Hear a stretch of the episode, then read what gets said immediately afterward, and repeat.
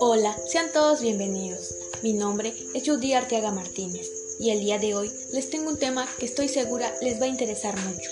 Les hablaré del delito de violación a la intimidad sexual.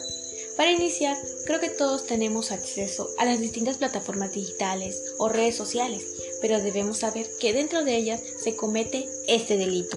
La violación a la intimidad sexual es un delito donde su fundamento legal está en el Código Penal de Veracruz, capítulo 5, artículo 190 quindecies, el cual se describe que comete el delito de violación a la intimidad sexual quien por cualquier medio divulgue, comparta, distribuya o publique imágenes, audios o videos de una persona desnuda parcial o totalmente, con contenido íntimo o erótico sexual, o ya sea impreso, grabado o digital, pero sin el consentimiento de la víctima. Y ya teniendo conocimiento de la descripción del delito, es igual de importante conocer su penalidad, así que pon mucha atención.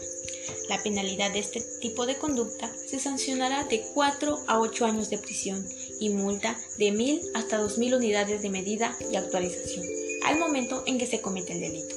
Ese delito se perseguirá por querella, pero en caso de que esta conducta se realice contra una persona en situación de discapacidad que no comprende el significado del hecho, entonces se perseguirá de oficio. Y eso no es todo. Este delito tiene agravantes, las cuales están establecidas en el artículo 190 secdecies, el cual establece que las penas del artículo anterior se aumentarán hasta una mitad del máximo de la pena, de acuerdo a las siguientes situaciones. Fracción 1. Donde el delito sea cometido por el cónyuge, concubinario o concubina o persona con la, con la que esté o haya estado unida a la víctima en alguna relación de efectividad, aún sin convivencia. Fracción 2 se comete en contra de una persona que por situación de discapacidad no comprende el significado del hecho. Fracción 3. O de esa acción se obtenga algún tipo de beneficio no lucrativo. Pero aún hay más. Después de que se comete el delito, el artículo 190 decir señala que, para los efectos de las disposiciones señaladas en este capítulo, la autoridad investigadora ordenará el retiro inmediato de la publicación que se realizó sin el consentimiento de la víctima. Se le ordenará al administrador o titular de la plataforma digital o medio de comunicación o red social que lo contenga. Y bueno, eso es lo que establece el Código Penal de Veracruz. Pero, ¿quieren saber un caso muy conocido acerca de este delito?